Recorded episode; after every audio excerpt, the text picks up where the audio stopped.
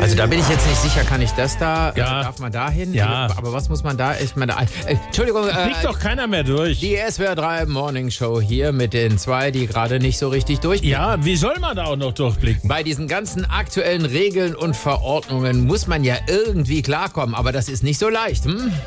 So ein Klumpatsch aber auch. Na, also, Frau Schmelzle, was haben Sie denn? Ha, die Muschkip von der IT-Abteilung. Sapperlot normal aber auch. Die blöde Randsteuchlotzer. Wieso? Wir haben neue Computer bestellt. Und jetzt schicken die Schafmäger uns chinesische Dinger. Ja, aber das sind die doch meistens, Frau Schmelzle. Ja, aber doch nicht mit chinesischer Schriftzeichen auf der Tastatur. Wie blöd kann man sein? Die Grasdackel, die elendige. Das blöde Scheißklump. Oh. Denen sollte man mal recht an die Backen anschlagen, den Säckel. Also, was ist denn los mit Ihnen? Wieso reden Sie denn so? Haben Sie das Memo nicht gelesen? Wir haben jetzt Schimpfpflicht am Arbeitsplatz.